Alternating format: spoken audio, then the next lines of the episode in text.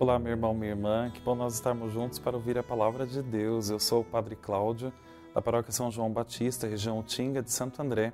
Este é o programa Verbo, a palavra de Deus da Diocese de Santo André, programa transmitido na TV Mais por podcast e mídias sociais da nossa Diocese. Hoje, dia 16 de agosto, nós estamos no tempo comum e meditaremos o Evangelho de Mateus, capítulo 19, dos versículos 16 a 22. Em nome do Pai, e do Filho e do Espírito Santo. Amém. Mestre, o que devo fazer de bom para possuir a vida eterna? Jesus respondeu: Por que tu me perguntas sobre o que é bom? Um só é o bom. Se tu queres entrar na vida, observa os mandamentos. O homem então perguntou: Quais mandamentos? Jesus respondeu: Não matarás, não cometerás adultério, não roubarás não levantarás falso testemunho, honra teu pai e tua mãe e ama teu próximo como a ti mesmo. O jovem disse a Jesus: Tenho observado todas essas coisas. O que ainda me falta? Jesus respondeu: Se tu queres ser perfeito, vai, vende tudo o que tens, dá o dinheiro aos pobres e terás um tesouro no céu. Depois vem e segue-me. Quando ouviu isso, o jovem foi embora cheio de tristeza, porque era muito rico. Palavra da salvação, glória a vós, Senhor.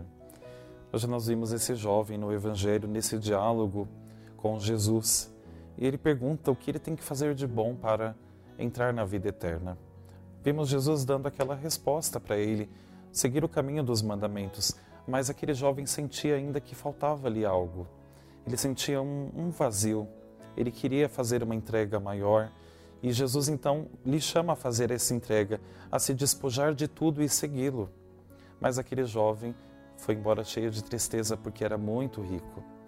Nós também, meus irmãos e minhas irmãs, temos que tomar muito cuidado com os nossos apegos, com as coisas e as falsas riquezas deste mundo que nos limitam e nos fazem, às vezes, não ter coragem de seguir o caminho do Senhor. Qual é a sua riqueza? O que você precisa deixar para trás qual é o seu apego que ainda te aprisiona e te impede de seguir Jesus. Meditemos essa palavra e vamos pedir a força de Deus. Só Ele nos fortalece e só através dele nós seremos capazes de viver esse verdadeiro seguimento. Vamos elevar o nosso pedido a Deus nesse instante. Senhor Jesus, como esse jovem no Evangelho foi convidado pelo Senhor a segui-lo de perto, nós também queremos segui-lo. Dai-nos força, dai-nos a graça do vosso Espírito para dizermos um sim verdadeiro, um sim generoso. Amém. O Senhor esteja convosco, Ele está no meio de nós. A nossa proteção está no nome do Senhor, que fez o céu e a terra. Que venha sobre você a sua família, a bênção do Deus Todo-Poderoso, Pai e Filho e Espírito Santo. Amém. Muito obrigado a todos. Que seja um dia para dizermos o sim a Deus. Obrigado aos telespectadores da TV Mais e a todos os queridos diocesanos. Um forte abraço.